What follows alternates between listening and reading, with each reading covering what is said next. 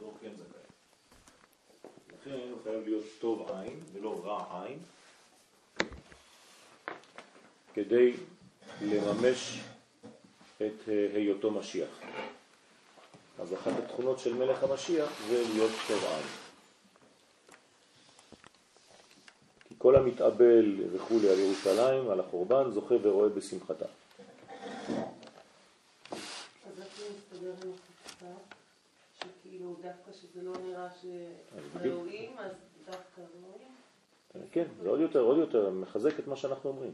דווקא בדור שנראה שחוצפה יסגה, אז דווקא שם המשיח מגיע. איך יכול להיות? כי הוא רואה שהחוצפה הזאת היא לא חוצפה שלילית, היא חוצפה חיובית של דרישה לעומק. ודבר שהוא לא ניתן. ברגע שאין עומק, אז הדור מתלונן. אז החילוניות של היום. היא בעצם דורשת, דורשת תורה פנימית יותר. ולכן היא חוצפנית. זה לא חילוניות שהיא נגד, היא חילוניות שהיא דווקא בעד, אבל בעד ערכים עליונים. כלומר, החילוניות של היום צודקת בדרישה שלה לתורה פנימית יותר, באופן טבעי. היא כבר לא יכולה לקבל שהתורה היא נמוכה כל כך, ושהקדוש ברוך הוא רק אה, איזה מין אה, בעל מכולת עצבני שמדליק תנורים בגיהנום, כן. החילוניות כבר נמאס לה מהדברים האלה. והם רוצים יותר פנימיות, יותר את התוכן האמיתי, מה התורה הזאת באה ללמד אותנו. אתם לא רוצים לתת את זה, אנחנו, אני אלך לטיבט. שם מלמדים אותי דברים פנימיים. זאת הבעיה של הדור. אז הדור הוא לא... לא, הייתי אומר. אנטי. בעיה של הדור. כן, בעיה של המחנכים. בעיה של ההנהגה, בדיוק. נכון. אז הדור הוא בריא. זה בעיה של הדור, מה זה הנהגה? זה לא בעיה. בסדר, אבל זאת החוצפה. לעומק הזה בעיה. כן. אז זה, זה בדיוק העניין. יש פער בין הדרשים. רק צריך לדעת לזהות את זה. כלומר, המחנכים צריכים לדעת שהחילוני הוא לא בא רק להיות אנטי. הוא אנטי מה שנתנו לו עד היום. אז אנחנו צריכים להיות בעין טובה על המציאות. זאת אומרת שהדור שלנו בריא מאוד, ולכן הוא דורש את הדרישות האלה. אז החוצפה שלו היא לגיטימית. איך אנחנו מושכים אותו וגרים אותו באמת למקומות הנכונים. על ידי פנימיות. כל פעם שהוא שואל שאלה, וגם כשהוא לא שואל שאלה, צריך לתת לו דבר עמוק. כל פעם שאת מדברת איתו, אל תגידי לו בפעם הראשונה שאת פוגשת אותו, אתה יודע, אה, אסור לעשות מה שאתה עושה עכשיו. לא ככה מושכים אותו. צריך להגיד לו, לתת לו איזה מין טעם קטן, כאילו כמו סוכריה, מחלקת אה, דברים טעימים ברחוב, ואז אומרים לך, מה, מה זה, מה זה, אתה מוכר את זה? אז זה העניין. כלומר, אם אתה יודע לגשת לאיזשהו מקום, וכל פעם שיש לך אפשרות, לא חשוב באיזה תחום אתה נמצא, ולומר נקודה אחת קטנה, לא כבדה, אבל פנימית מאוד, הבן אדם יגיד, וואו, מה זה התורה הזאת? זה, זה, זה התורה, זה לא מה שאתה חושב. אתה לא אתה לא צריך להגיד, תורה, זה לא חשוב, גם אם תגיד תורה, אבל מלווה בדבר מאוד פנימי, הוא יגיד, נו, את זה אני רוצה. בסדר? בכל מקרה את אומרת. כן, כי זה, זה הוראה, אתה צריך להסביר. אין בעיה, אנחנו לא בורחים מהתורה, זו תורה. את אומרת משהו פנימי, את אומרת תורה, זה לא משנה איך אומרת. חוץ מזה, זו תורה מהשמיים, צריך להסביר שזה אובייקטיבי, שזה דבר שאנחנו מאמינים בו, כן? לאט לאט להבין ולהסביר את העומק. דהיינו שממשיך על עצמו שמחת הגאולה, שתהיה על ידי משיח צדקנו. אז האדם כל רגע צריך להיות בעצם בשלב הזה, בגאולה הזאת. ולכן מי שמתאבל על ירושלים בחורבנה, אז הוא גם רואה, זוכה ורואה בשמחתה של ירושלים בזמן הגאולה. והגאולה קשורה גם כן כמובן לגילוי משיח בסופו של דבר. ולכן הנקודה המהותית של הגאולה זה בעצם אה, רוח חיובית. בסדר? כלומר גישה חיובית לדור, אנחנו דור מצוין. דף לפני. קע"ד.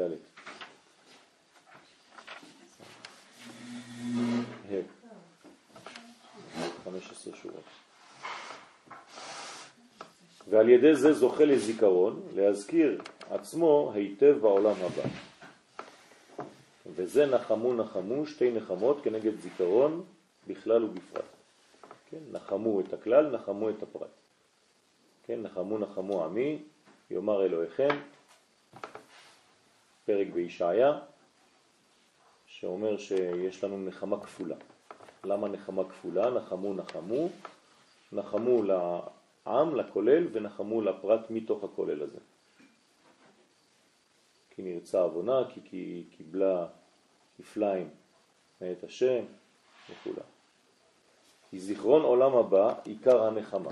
אז איך מתנחמים? על ידי זיכרון של עולם הבא.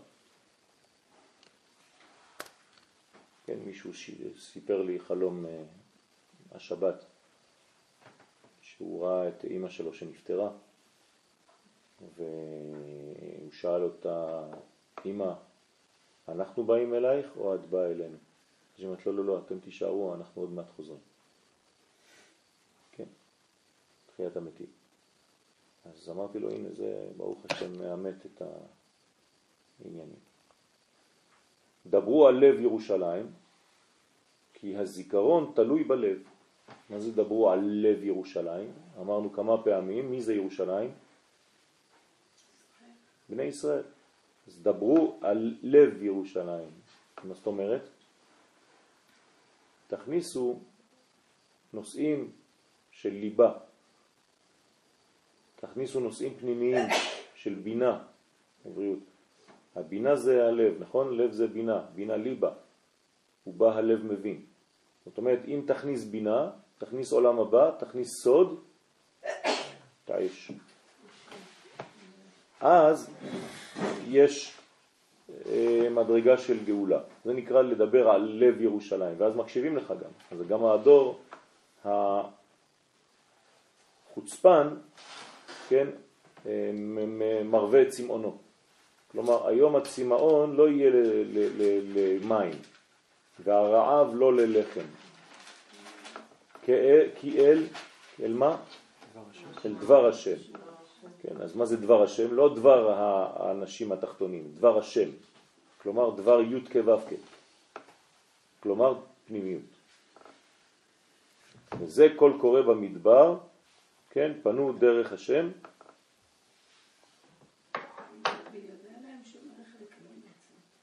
למי? יש להם ערכים, הם רוצים דברים פנימיים. כן, אבל זאת אומרת, זה מתקלל מהר, כי הם לא אוחזים בכלום. בגלל שלא נותנים להם כלום. אבל אם נותנים להם... אין שום דבר משמעותי. נכון. אם יש משהו משמעותי. אז לכן ברגע שהם יפגשו את הדבר הפנימי, המשמעותי, עם התוכן, אז הם כן ידברו לו. כי הנשמה שלהם היא חשופה לזה, היא רוצה את זה. הם פשוט לא פגשו, הם פוגשים שטויות, אז, אז בינתיים הם יודעים, הם בריאים. הם נכנסים בלי להיכנס, אבל ברגע שהם פוגשים את האמת, הכל משתנה. לב ירושלים זה בינה של מלכות? כן, כן. וזה כל קורה במדבר. כלומר, אנחנו במלכות, אנחנו בונים מלכות, אבל כדי לבנות את המלכות צריך את הבינה. כן, הבינה היא האימא שמצד שמאל שבונה את המלכות. כמובן שיש בתוכה כדי לבנות את החוכמה, אבל זה כבר מדרגה פנימית יותר. והיינו הרמזים בפרטיות, שמי שמשים ליבו אל הרמזים, הנ"ל, הוא שומע כל דקדושה. הנה הרב אומר את זה עכשיו יותר בפירוש, אם תיתן לו רמזים, אם תיתן לו פנימיות, אם תיתן לו דברים יותר כן, משמעותיים על כל דבר ודבר שהוא עושה, למה אתה מניח תפילין וכו' וכו', אז הוא מבין שגם אם החיים שלו דומים למדבר, כן, מה זה כל קורה במדבר? מקום יבש, כן? הדור הוא דומה למדבר שאין לו שום דבר, אין לו מים, אז תכניס בו מים. המים זה הפנימיות של התורה, ולכן כל קורה במדבר פנו דרך, כן, עכשיו יש מישהו שעובר, פנו דרך למי? לי' כו' כ'. כי בכל מקום שאדם ירד לשם, יוכל לשמוע כל קורא, לשוב אליו יתברך. אז מה זה משיח בעצם? זה חיבור? משיח, האיש, זה, יש כמה דברים. יש ימות המשיח ויש משיח עצמו. וגם במשיח עצמו יש ספק משיח זה משיח ודאי. זה תהליכים. אז המשיח עצמו הוא בעצם בן אדם שיהיה מלך, ומלך עם כל המשמעות של מלכות. כלומר, אה, אינפרסטרוקטורה. אתם מבינים את המילים האלה? זאת אומרת, זה המילים של הרב קוק. כלומר, אה, מנגנון, בעברית אה, של היום, מנגנון מלכותי. כלומר, ממשלה, כסף, מטבע, עסקים, בורסה, כבישים, כל מה שצריך כדי שתהיה מדינה. בסדר? ועל זה ירכב הכוח הפנימי האלוהי שיתגלה בתוך אותה ממשות. כלומר, המשיח ישתמש בכבישי ישראל, בכביש 6. בסדר? אז בשביל שהמשיח ילך ממקום למקום, אז הוא משתמש במנגנון שהוא בנוי כבר. בשביל זה הכנו לו בעצם שטח, ולכן המדינה, איך קורא לזה הרב קוק? מה זה מדינת ישראל? יפה, אבל הוא קורא לזה, אתם צודקים מה שאתם אומרים, אבל המש... הרב קוק אומר את זה בצורה שלו. מה הוא, מה הוא אומר על, על מדינת ישראל? מהי מדינת ישראל? יסוד כיסא מלכות השם בעולם. בסדר? כך הוא קורא למדינת ישראל. כשהוא כותב את זה, המדינה עדיין לא קיימת. אבל הוא אומר, אני מצפה לזה, זה מה שיהיה, כי לא, אם לא יהיה דבר כזה, אין. כיסא מלכות השם בעולם. בסדר? דבר מאוד מאוד אה, נבואי. כאילו כן, כן, אבל אה, הוא כתב את זה ועל זה נפלו עליו. כי, כי מה זה המילים המודרניות האלה, מדינה, אנחנו לא פוליטי. כן, כל פעם אתם שומעים ברחוב או בכל מיני מקומות, כמה אני שומע את זה לפחות פעם בשבוע. מאז שהדתיים נכנסו לפוליטיקה, זה האסון. דתיים אסור להם להיות בפוליטיקה. אז מה שהוא אומר זה האסון. כי אם אתה לא נכנס לפוליטיקה כאדם ירא שמיים, אז אתה בעצם מפקיר את כל הפוליטיקה לאנשים שהם לא יראי שמיים. אז ירא שמיים, לא דתי. כן, בסדר, אז הם, הם אומרים במילים שלהם, אני חוזר על המילים שלהם. כי לצערנו מתרגמים את הירא שמיים לפי החיצוניות של... בסדר. אז להפך. אז הרעיון של הפרדת דת מדינה... זה רעיון קטסטרופלי. לא... זה נזק הכי גדול שיכול להיות. אדם ירא שמיים צריך להיות בפוליטיקה, כדי שהפוליטיקה תהפוך להיות קודש, בוודאי. אנחנו עם קודש, כדי שהערכים של הקודש יתגלו דווקא בפוליטיקה, לא רק באדם הפרטי. לא, בארציות זה בסדר, אבל זה יכול להיות אצל האדם הפרטי. פה יש חידוש. במנגנון המלכותי של המדינה, של האומה, זה משהו אחר. זאת אומרת, ההפך, צריך לחבר ביניהם. לחבר ביניהם. ועוד, ועוד. ועוד איך צריך לחבר ביניהם. יש מפלגה. ולכן גם כשש"ס אה, הקימה את הזה, הם נכנסו. הבית היהודי, עובדה זאת. אולי לא לקרוא לזה דת ומדינה, כי זה יוצר אנטי. אני ש- באמת, אני אחרי השיעורים שלך שקוראים לי דתייה, זאת אומרת, זה גורם לי, כאילו, מקללים אותי. כן. זה- זה- זה- זה- זה כאילו מעיר אותי כזה, זה נכון. מעצבן אותי. נכון? ולבד, אולי צריך להפריד את השמות האלה, כי השם הזה גורם לאיזושהי זה חינוך. בסדר, זה חינוך. צריך לה- להסביר מה זה להיות באמת אה, אנשי קודש. כבר- שאומרים, כבר שאומרים אה, דתי ואתה אומר אני לא דתי, אני אנטי דתי, כבר כל האנשים שמסביבך, מתחברים כבר. נהיה להם כבר, רואה? אה, כן. זה מוצא חן בעיניי זה. מי זה? כן. כל פעם שאני נכנס לאיזה מנגנון חילוני, אני אומר להם, רבותיי, אני אנטי דתי. אה, אתה חבר שלי אתה. ואני מסביר להם, כי האלוהים שאתה לא מאמין בו, גם אני לא מאמין בו. אנחנו בול אותו דבר, שנינו. אז אתה מתחיל להסביר לו בדיוק מה זה. אז הוא אומר לי, אז איזה- באיזה אלוהים אתה מאמין? אז בוא נלמד. כן. אני אומר לו, אתה בריא מאוד. הכוח שאתה לא מאמין בו, זה מצוין שאתה לא מאמין בו. אתה צודק, אתה אדם בריא מאוד. גם אני לא מאמין בזה. והתרגום של אמונה, כמו שאמרו לך עד היום, גם זה לא נכון. אני אסביר לך מה זה אמונה, אתה מאמין. כי להאמין זה לחיות, זה להיות. אז אני מאמין, בטח שאתה מאמין. אני חשבתי כל החיים שלי שאני לא מאמין. אני לא מאמין בבובה הזאת שאומרים שלי שהיא בשמיים. אל תדאג, גם אני לא מאמין בזה, חס ושלום זה עבודה זרה. אתה אדם בריא, אמרתי לך. לאט לאט הבן אדם אומר, רגע, אז מה, אני קשור לקודש. כן, בטח שאתה קשור לקודש. רק עשו אותך אה, מחוץ למערכת. אנשים שחושבים שהם מחזיקים את הדת. ואתה מחוץ לזה. חס ושלום. אתה חלק בלתי, אי אפשר בלעדיך. ולאט לאט לאט הבן אדם אומר, רגע, רגע, אז בוא, בוא תסביר לי את הדברים מחדש. בסדר, אז בוא ללמוד, זה אי אפשר ככה על רגל אחת. צריך לפחות בוא פעם אחת בשבוע לאיזשהו מקום. איפה, איפה? איפה אתה מלמד? אז בוא, ותראה וכולי, לאט לאט. והם מגיעים אנשים. בטח שהם מגיעים. אני זוכרת בתור ילדה תמימה, שהייתי רואה, הייתי נמצאת בכל מיני מקומות, ככה במקרה אצל חרדים, משהו שהיה גורם לי באותו רגע לעשות איזושהי דחייה. כן. אני מצטערת, לא כולם, איפה שהייתי. בסיטואציות שהייתי, גרם לי ממש לא לרצות להיות, לחשוב להיות ב- במקומות האלה. במכון מאיר יש לנו יתרון. מה? אין יום שאין בו לפחות 20 תלמידים חדשים. כל יום. כל יום. 20. כשאני אומר 20 זה המון. 20, כמה יש במכון מאיר? 700 תלמידים בערך. 20 תלמידים כל יום מגיעים לפחות, כן, מכל מיני ארצות. אז כל פעם שאתה נותן שיעור, אני אף פעם לא נותן שיעור ואני חושב שאני חוזר על עצמי. כל הזמן יש לי דמויות חדשות. זה פשוט משתנה כל, כל רגע. מלא אנשים חדשים כל הזמן. אז גם, כן, אתה אף פעם לא חוזר על עצמך. זה חי, אתה רואה אנשים מגיעים, ושם נכנסים איך שרוצים, כן? מכנסיים קצרים, אה, סנדלים, שיער, אה, כן, כמו חנה עם כיפה, כן? אתה רואה מלא כאלה, אין, לא אומרים להם כלום. נותנים להם לאט לאט להיכנס לדברים. שום הערות, שום דבר, תראה איך אתה לבוש, כלום. ואיך הלימוד שלנו מתבצע כלימוד כמו... חברותות, מלא. תבואו יום אחד, תבואו לראות. בטח שאפשר לבוא. לא, וואלה, תבואי, תיכנסי, תעלי לעזרת נשים, תיכנסי, תסתכלי, תראי אה, 400-500 לומדים בחדר גדול מאוד, כולם בלגן, כן, כמו ישיבה. אבל כולם לבושים איך שהם רוצים, אף אחד לא אומר להם מה, מי, מו, כן. ולאט לאט אתה רואה שיש אחידות, כן? אחר כך הם קונים סנדלי שורש והכל. לאט לאט הכל משתנה. כפר אדומים. כן, בצורה כזאת, אבל בעוצמה, אתה מרגיש את העוצמות.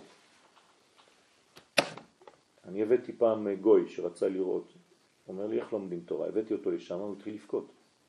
הוא צלם, צילם את התלמידים, התחיל לבכות, אומר לי אני לא רוצה, אני רוצה להתגייר. ככה הוא אומר לי. אומר לי מה כל אלה לומדים ככה כל היום? אתה שומע את. כל היום. אמרתי לו כן, הוא אומר אבל מה אתם לומדים? מה יש ללמוד? אמרתי לו, אתה לא מבין מה יש ללמוד, כל החיים שלנו, הכל סודות, הכל דברים. נוצרי, כן? אומר לי, מה זה, איזה הבדל, מה אנחנו, אנחנו כלום ריקים לידכם. אמרתי לו, אני לא אמרתי, הכל שקט. אתה אמרת. כן, הוא, הוא פתאום נפל לו האסימון, ועד היום יש לו כבוד חבל על הזמן. הוא גר בחו"ל ואנחנו מתקשרים דרך אה, סקייפ. הסקייפ ודרך כל מיני דברים וזה, והוא שואל אותי שאלות, הוא פשוט התלהב מהיהדות. מסתובב בכל החורים שם בירושלים, מצלם כל דבר. כל פעם שהוא בא, עכשיו הוא בא לכ- לכאן פעם בשנה, כן, הוא רוצה ממש לבוא, להיות חלק מזה. הוא אומר לי, איזה ריקנות אנחנו חיים ביחס אליכם, אתם לא מבינים. אמרתי לו, כן, אני מבין טוב, אני... אבל הוא לא כל כך יכול להבין את הריקנות הזאת. הוא מבין. כן, תלוי אם יש לו רגש, אם הוא אדם רגשי מאוד ופנימי מאוד, והוא צדיק של אומות העולם וחסיד של אומות העולם. יכול להרגיש בהחלט. ועצם העובדה שהוא אומר לי אני רוצה להתגייר, זה אומר שאולי הנשמה שלו אנחנו יודעים. שלנו. משהו בפנימיות שלו, אתה יודע. לא יודעים. היא אומרת נכון. איך תדע איזה גלגול הוא. אנשים רוצים להתגייר ואחרי יש הרבה כאלה. 40 שנה הם מוצאים את עצמם שהם מתגיירים. אוקיי, אז ממשיכים. כי השם יתברך מצמצם עצמו מאין סוף עד אין תכלית.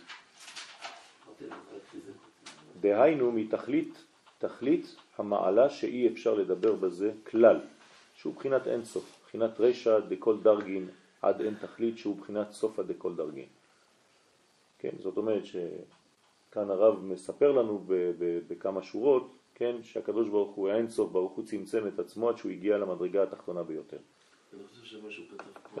יש פה פסקה שזה ממש מרכז האמ- האמונה היהודית. אני כל כך אהבתי את מה שהוא כתב פה, שדווקא איך הוא אומר, אני חושב שצריך לחזור על זה גם. פנו דרך, דהיינו רמזים, סליחה, וזהו קול קורא במדבר פנו דרך השם, דהיינו הרמזים בפרטיות מי שממית ליבו אל הרמזים, הוא שומע כל קדושה. זה דבר כל כך גדול, כל כך חזק, נכון. שאני חושב שדווקא במדבר, הוא אומר פה דווקא במדבר, כן. המדבר זה, במדבר זה, זה יהיה יובש. המדבר זה יובש. המדבר זה חוסר תורה. ושם צריך להביא תורה. כלומר, כשהמדבר מלא תורה, קל וחומר הערים המיושבות. סתם שאנחנו גם אבל ככה זה עוד פעם מחזיר אותנו לראשית השיעור, שעוד פעם זו החוצפה וזו העין הטובה, נכון. שאיפה שנראה על פניו שאין כלום, שיש מדבר, שאין טוב, שאין את הזכות אה, לביאת המשיח, ואז כן. שאל אותי לפני שתי שבתות, זה בחור שהגיע לפה לשבת, אומר לי, תגיד לי, מה בקבלה כתוב שבמדבר זה לא טוב לגור? כי יש מלא חיצונים פה. אמרתי לו, נכון, בגלל זה יש בני אדם שדוחים את החיצונים. כל פעם שלומדים, כל פעם שעושים חנוכת בית, אז החיצונים מתרחקים, בשביל זה אנחנו באים לעשות תיקונים. הוא אומר, יא, לא חשבתי על זה, אני פשוט פחדתי. חיצונים זה, זה כל מה שמחוץ לקדושה. אז הם נאחזים במקומות של מדבריות. כי אין, כי אין ישוב. אז זה מתבטא בכל מיני חיות. עקרבים, נחשים וכל זה. בוקר טוב שלי, את קשה עם כיפות. עם כיפות וטוב, אני עם לא. למה? זה הרבה. בוקר טוב שלי, היום פגישה עם ילד אבל, אבל אנחנו, אתם, אתם שמים לב שהכוחות האלה מתרחקים לאט לאט בגלל שהיישוב יותר ויותר... אני לא רואה שועלים, הייתי רואה, השועלים פה הם כמו. מאורות לא, שלהם בגלל היה- שעשו משהו בשביל זה גם. יש. לפני ארבע שנים סילקו אותם.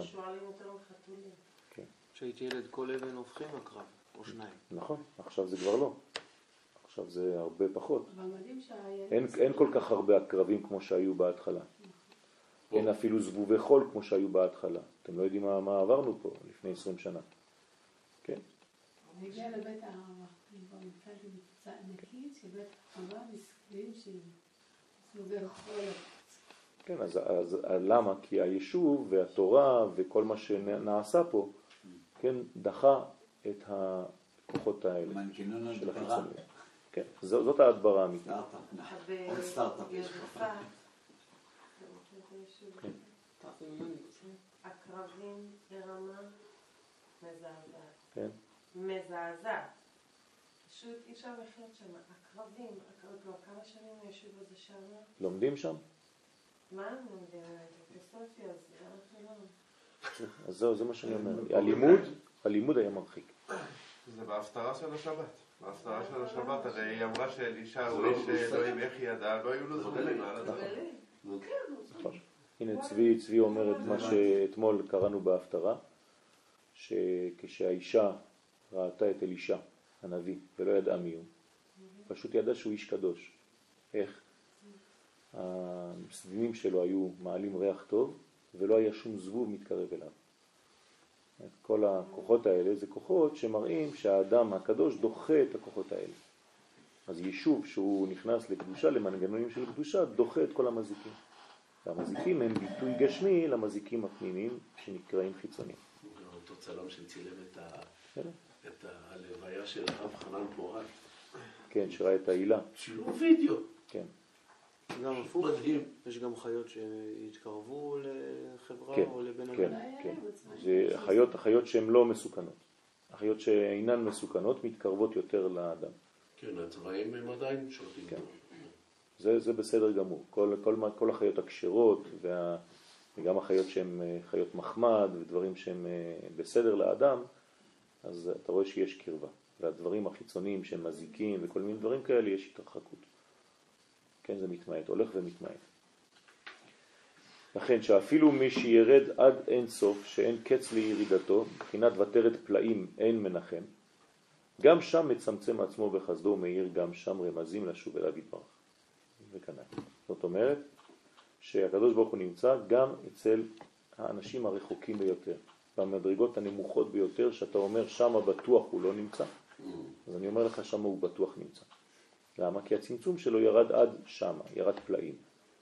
אז במקום שאומרים לך אין מנחם, כלומר אין כבר תקווה, אתה צריך להביא תקווה ולהגיד להם זה לא נכון, אתם פשוט לא מבינים את המציאות, יש מלא תקווה, אתם מלאים באלוהות. כי הקדוש ברוך הוא צמצם, האין סוף צמצם את עצמו עד שהוא ירד למדרגות הנמוכות ביותר של המציאות.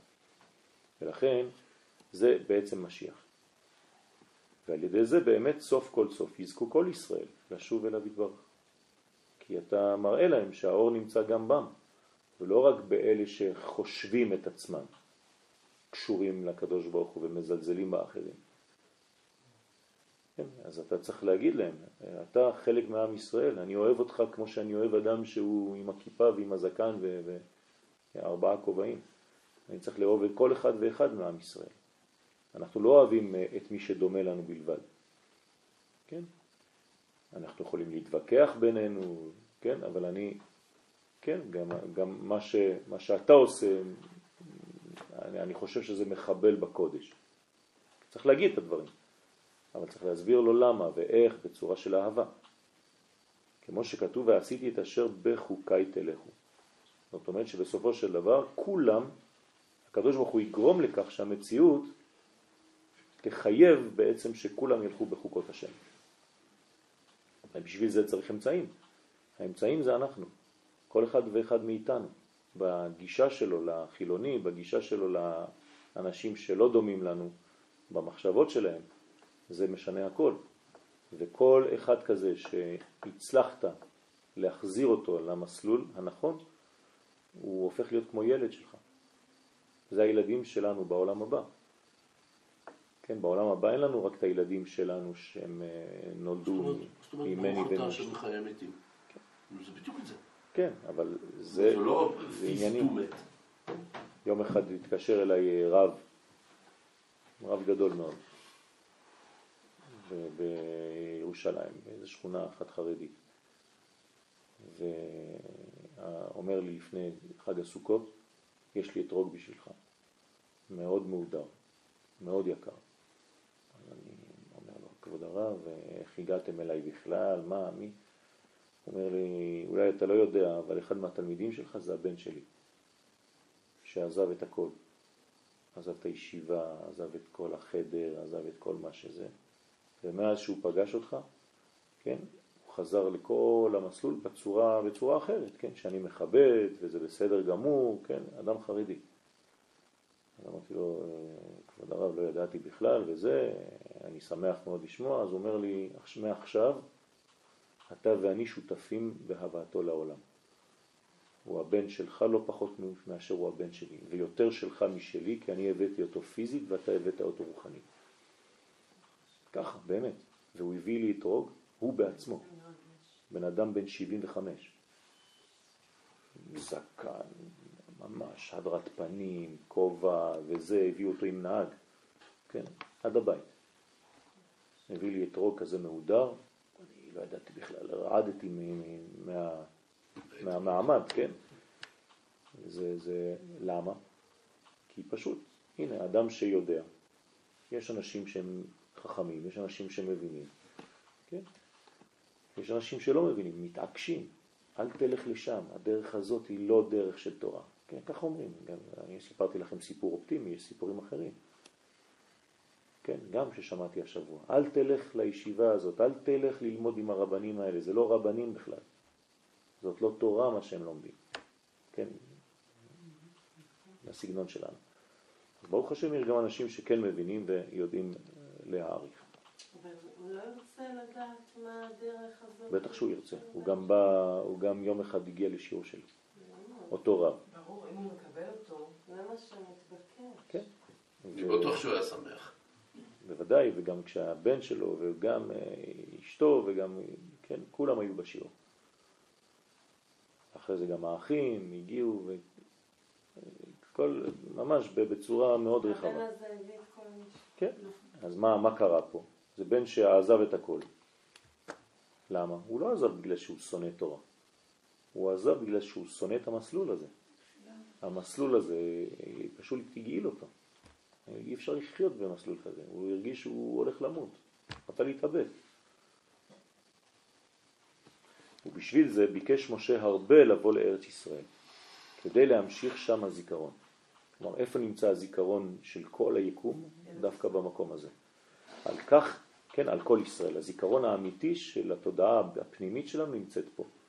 אם הוא, אבל אם הוא בא להמשיך לשם את הזיכרון, אז כנראה לא היה פה הזיכרון. לא, להמשיך על עצמו. משם את אה, את הזיכרון. לא לה- להמשיך לשם. כן, ארץ ישראל לא צריכה שיבואו עליה אנשים כדי להביא לה דברים. היא נותנת. כמבואר לאל שעיקר הזיכרון בארץ ישראל, הנה. כן, ששם בית המקדש. זאת אומרת, למה שם בית המקדש? כי הזיכרון שם, לפני בית המקדש. כלומר, אר- הארץ שהמקדש בנוי עליה יותר קדושה מהמקדש עצמו. חיברו את הברז על עצמו. יפה. בית המקדש זה רק הברז, אבל המעיין זה ארץ ישראל. אז אנשים שלא מבינים יגידו לך למה ירושלים היא עיר הקודש? בגלל שיש שם בית המקדש. לא. בגלל שהיא עיר הקודש, אז בנו על זה בית המקדש. כתוב אשר יבחר הוא יוצא במקום. נכון, נכון. כתוב? אשר יבחר במקום לקדש שמו שם. נכון. לא כתוב אשר יבחר... אה, אה, יקדש שמו. שם ויבחר במקום. נכון. כל כך נכון הפסוק הזה. נכון. זאת אומרת שהמקום הוא קדוש מעצם, קדוש מבריאה. קרקע. הקרקע קדושה מבריאת העולם. מרגע הבריאה יש קדושה, כן, בתוך המציאות הארץ ישראלית הזאת. וזה ואתחנן אל השם. אז משה רבנו מתחנן. למה? כי הוא יודע שהארץ הזאת מלאה בזה, והוא רוצה להיכנס, הוא רוצה להיות חלק מזה. תדמיינו לעצמכם שמשה רבנו נכנס לפה. איזו תורה הייתה אז? זה היה גמר התיקון, תורת משיח. לכן לא נתנו לו להיכנס, כדי שעם ישראל יעשה מאמץ לבדו להגיע לאותה מדרגה. כן, משה בארץ ישראל זה גאולה, זה נגמר, זה מלך המשיח. אז השם אלוהים מבחינת שם מלא, שהוא זיכרון עולם הבא.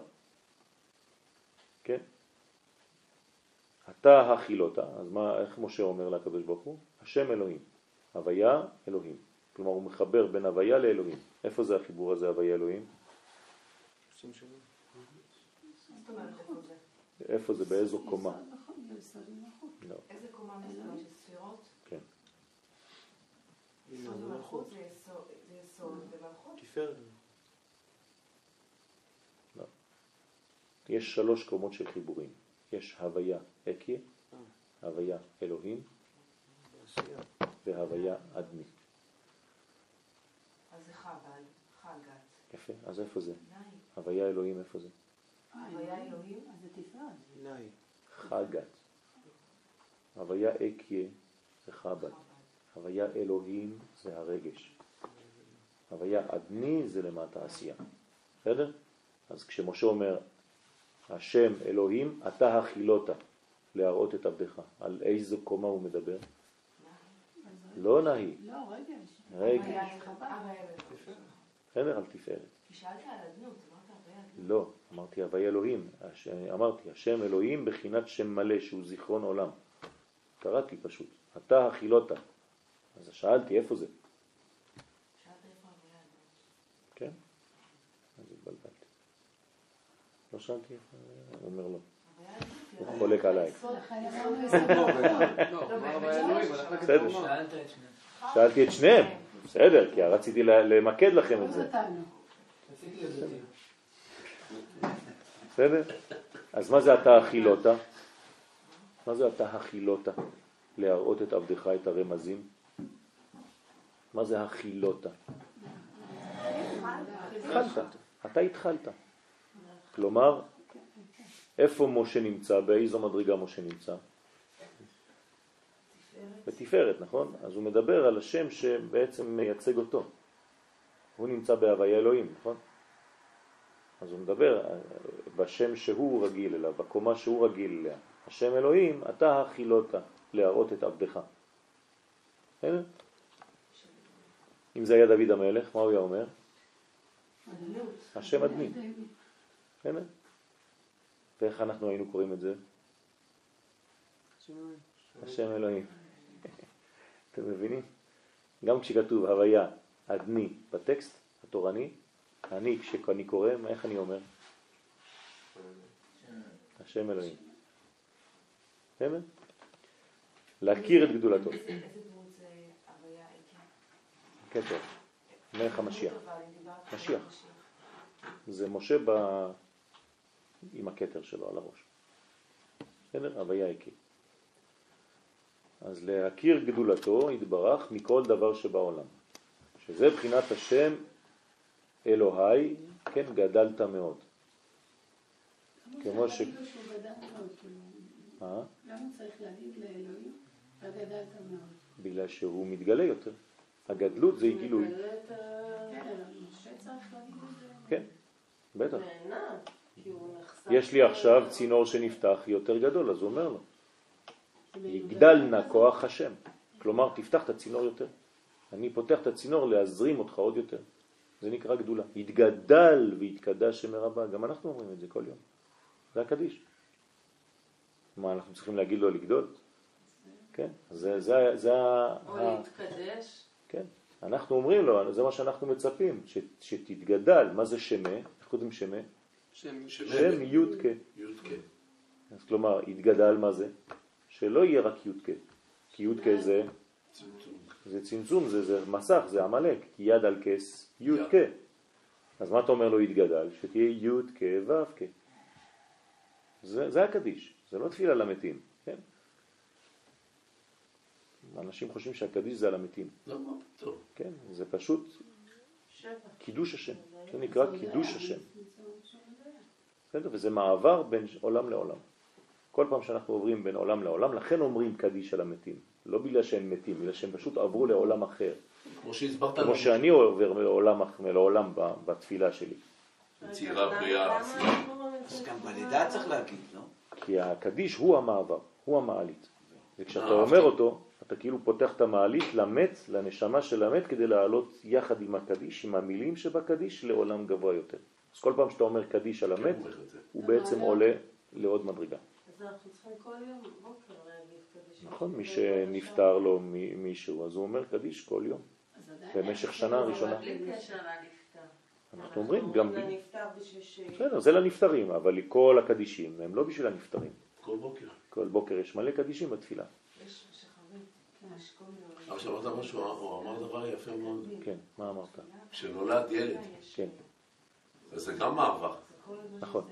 אז צריך להגיד גם קדיש. אלא ש... צריך להגיד גם קדיש. אלא ש... אלא שהוא בא לחיים. מה זאת אומרת בעל החיים? ירד. נכון. אז לא אומרים קדיש. אומרים קדיש כשעולים. בסדר? כשמביאים, כן, את המסלול האלוהי לעולם הזה. אז גם כשנולד תינוק, יש קדישים. זה לא בשביל התינוק עצמו, לא, למשל בברית אומרים. מלא, כן. ולבד. צריך להשתמש בקדיש הזה לדעת שנשמה חדשה הגיעה לעולם, אבל לא על עצמו. ולבד. גם? מה, כן, מה, מה ההבדל בין בת לבן? מתי כאילו, כשאתה בת שהגיעה לעולם זה, זה, זה ברכה, זה שפע, זה עוד יהודי שיתחתן עם יהודייה ויביא ילדים. יותר, זה- יותר זה- מבן. זה אהבת חיים. הבן אתה לא יודע עם מי הוא יתחתן, אבל אישה, גם אם היא תתחתן חס ושלום עם גוי, הילדים יהיו יהודים. אז זה הרבה יותר ברכה. דרך אגב, כשיש לך בנות, הבית שלך מתמלא, כי הן מחזירות את כל הבעלים ואת כל הילדים אליך הביתה. כשיש לך בן, ברגע שהוא מתחתן אתה כבר לא רואה אותו כמעט. כן, זאת אומרת שהבנות מביאות מלא מלא מלא מלא לבית. כל החתנים, כל הילדים וזה, יש לך בית מלא... שואל אותי, אני חש את זה. זהו, שירה מתחילה כבר לפתוח את הפה. שירה חדשה. טוב? מה זה? מתי בהיסטוריה זה התחלף? אה, בהיסטוריה זה התחלף המעבר של היהדות דרך הגברים לנשים? פעם היהדות זה אבא, לפי האבא. נכון. התחלף בתקופה מאוד מאוד מוקדמת. אני לא יודע להגיד לך בדיוק מתי, אבל זה בתקופה די מוקדמת, אה, כבר בזמן התנ"ך. אני, אני אבדוק את זה. אני אבדוק את העניין הזה, אבל הדבר הוא פשוט, כן. פשוט מאוד, ה- ה- האמא היא לבדה יודעת שזה הילדים שלה. אני אגיד בצורה מאוד מאוד מרחיקת לכת. מה קשה להבין? האמא הוציאה את זה מהבטן שלה, האבא לא יודע. גם לא לא. לא, לא צריכה לדעת. תינוק לא נרגע אפילו שאמא שלו רק עוברת. הם מריחים אחד את השני. יותר. הבנת חננון? לא, אני אומר את זה כי... אנחנו מאמינים שנשותינו נאמנות, כן? אבל... הבנת, בסדר. בכלל כל העולם... אצל הגויים, אה, מה קרה במצרים? למה היו מתים בכל בית? בגלל זה. כל הבכורות, כי היו בכורות מהאבא הזה, מהאבא הזה, מה- כן, אז זה ברור. בלאגן היה. אבל פשוט בהיסטוריה הפעולה הייתה הפוכה. כמו שאמרת, האישה אה, מביאה את האנשים נכון. הביתה, אבל- וזה בדיוק היה הפוך. כן. להלן, שלמה המלך. כן. נכון, אבל שלמה גייר. כן, שלמה גייר, אבל הפעולה הזאת היא, זה שאתה יכול לקחת אישה מאיפה שאתה רוצה. כן. ברגע שהיא נאמנת לקודש הישראלי, לעם ישראל, היא כבר נקראת גיורת. אין את השלבים כמו שהיום, שאתה עובר מבחני גיור וכל הדברים האלה ברבנות וכל כל זה, זה דברים חדשים, לא היה דבר כזה. מבחינה תורנית נטו, כן, אתה רואה אישה בשוק, אתה אומר לה, את רוצה לבוא אליי? אם היא באה אליך, זאת אומרת שהיא כבר נכנסה לתחום של עם ישראל, זה, זה הגיור שלה. פורות. עמך עמי, הוא אומר את זה בפה. אלוהיך אלוהי. גם היא אומרת את זה בפה, זה רק ביטוי, זה אותו דבר. ברגע שאישה מסכימה להיות איתי, זה אומר שהיא נכנסת לקשר של האומה הזאת. היום זה קצת יותר מסובך. לא יבוא עמוני ומואבי, לא כתוב מואבית או מו- או עמונית. זה החידוש של בועז. נכון, זה, זה, זה, הוא, הוא מצא את החידוש הוא. מצא את החידוש הזה, כן. נכון. במפורש בלשון זכרי ולא נקבי. טוב, אשר מי אל בשמיים ובארץ, מבחינת מעלה ומטה, אין סוף ואין תכלית, אשר יעשה כמעשיך וכרבועותיך וכו'. דהיינו מה שבנפלאות רחמיו הוא מצמצם עצמו מרום כל דרגין עד סוף כל דרגין, כדי לרמז רמזים לכל אחד. זאת אומרת שהקדוש ברוך הוא בעצם נותן רמזים, שולח לנו אותות כל יום, כל רגע. צריך פשוט להיות קשוב ולהקשיב ולראות. בסדר, אז הוא מתלבש באנשים, הוא מתלבש בשידורים, הוא מתלבש בלא חשוב מה, אתה תשמע משהו שאתה צריך לשמוע. שזאת הנקודה שהיית צריך להקשיב ולשמוע לה היום, זה הרמזים ששייכים לך. אם אתה יודע לקלוט אותם, לוקח אותם. אפשר לחיות בקשר עם הקדוש ברוך הוא כל יום, כל היום. צריך, כן, עדיף. אפשר. בטח שאפשר. זה, החיים שלנו האמיתיים. זה כמו שלימדת אותנו על הכל זה השיעור שלנו עכשיו. השיעור שלנו כבר אה, שב- שבועיים, זה על האפשרות שלנו להקשיב, להיות בקשר לזיכרון. אתם זוכרים? כן, זה הזיכרון, על זה אנחנו מדברים. הזיכרון הפנימי שהוא יוצא לתודעה איך? על ידי שאני שומע את הרמזים. אז כל יום אני עם הקדוש ברוך הוא, כל רגע. כשאני חושב על זה, אז אני מדמיין אנשים שהכרתי או שאני מכיר, אני לא... אוטומטית אני לא חושב על עצמי. נכון, נכון, אז צריך לה- לה- להבין שכשאתה יכול לכתוב עכשיו, כן, מלא דברים. אם אתה מעוגן טוב טוב בקודש, אתה יכול בהחלט לומר, הקדוש ברוך הוא אמר אליי היום, בן אדם, 1, 2, 3. אז צריך להיזהר. כי מתאים. נכון, יפה מאוד, אהבתי.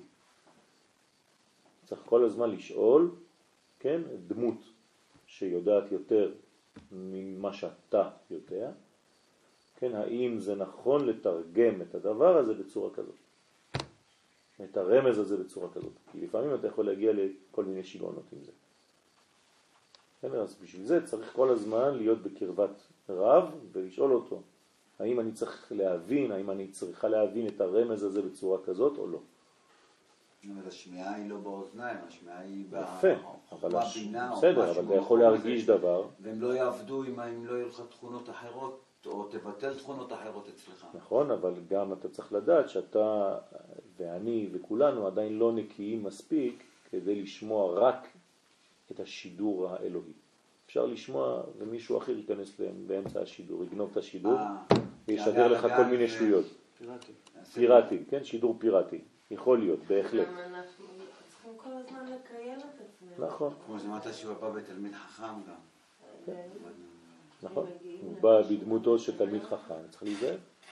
לכן כל הזמן צריך לבדוק את עצמך מאיפה אתה מקבל את המסרים שאתה מקבל. זה חשוב מאוד. כי אם לא, אתה יכול להיכנס למסלולים שהם בכלל לא נכונים. אז כל הזמן צריך לבדוק. זה לא אומר שאתה טועה, זה אומר שפשוט תבדוק את עצמך כל הזמן. וזה, רק אנשים שעושים את זה באמת מקבלים. כי הם בודקים, כל הזמן עושים בירורים. אנחנו כל הזמן בבירורים. ולכן אנחנו לומדים בחברותה, בחבורה. למה? כי אולי אני אומר עכשיו דברים, ומישהו מכם יגיד לי, לא, אני לא מבין ככה. זה בסדר גמור. אני חייב לומר, כן, אולי אתה צודק באמת. אז אני לומד בקול רם, כי גם אני יכול לקבל מסר שהוא אולי לא נכון. אז אתם פה כדי לסדר את העניינים, ואנחנו שוב פעם חוזרים על אותו עניין, ואומרים, כן, עכשיו אפשר להבין את זה בצורה כזאת, באמת אתה צודק. זה היתרון של הלימוד בחברותה. כשאתה לבד, אתה לא יכול, כי אתה סגור בתוך המנגנון של המחשבה שלך לבד והרגש שלך לבד. אז אף אחד לא נמצא כדי לתת לך השתקפות מראה. כמו שאתה עובר את הכביש, אתה יש לך סיפור שאתה כל הזמן מחשב כמה כן. זה. אז כאילו אם כל הזמן אני אשאל המסר נכון, לא נכון, כן נכון, כל הזמן אעשה את הבירור על המסר הזה, אתה יודע, החיים ממשיכים ואיבדתי כבר את המסר לא. ונתקעתי בו. לא, זה, זה, זה, זה אינסטנטני, זה שנייה, זה אלפית השנייה. אני צריך לדעת מאיפה זה הגיע אליי. האם זה הגיע אליי מתשוקה פנימית או מתשוקה חיצונית. כן, מה המניע שהביא אותי לדבר הזה? אפשר, ל... זה, זה לוקח שנייה אחת, אלפית השנייה. כשזה דבר נכון אתה מרגיש אותו בשנייה. יפה, אז צריך להיות ודאי, להגיע עד שאתה מגיע לוודאות. זה, זה הולך ונעלם, כן? ככל שאנחנו מתבגרים, אז יש פחות עבודה. למה? כי הוודאות יותר ויותר נמצאת. אז הגיל, כן, הוא גם כן עושה את שלו. אבל אז יש לך את אותה עבודה ב... בסדר, אבל זה כבר יותר דק. עכשיו, מה זה מסר? שאם בן אדם לדוגמה בא ואמר לך משהו, אז כן, היא עצם העובדה שאת שלא צריך שום דבר, הנה עכשיו אנחנו לומדים. כל מה שלמדנו זה בשבילנו, זה מסרים בשבילנו, בשביל אלה שהיו בשיעור פה. זהו. כל מילה שאנחנו אומרים פה בשיעור בוקר, ועובדה שאתם מגיעים ואנחנו מגיעים לפה, זה כדי שנשמע ונעשה ברור לפי השיעור הזה. כן, איך אומר הרמב"ן? תקום מהספר ותראה אם יש דבר, דבר שאתה יכול לקיים אותו מיד.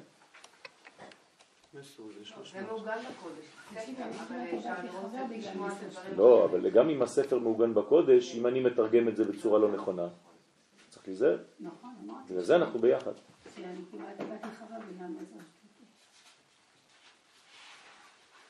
רק שהמשך שלו יהיה אח, בנו איזה שלום חבר.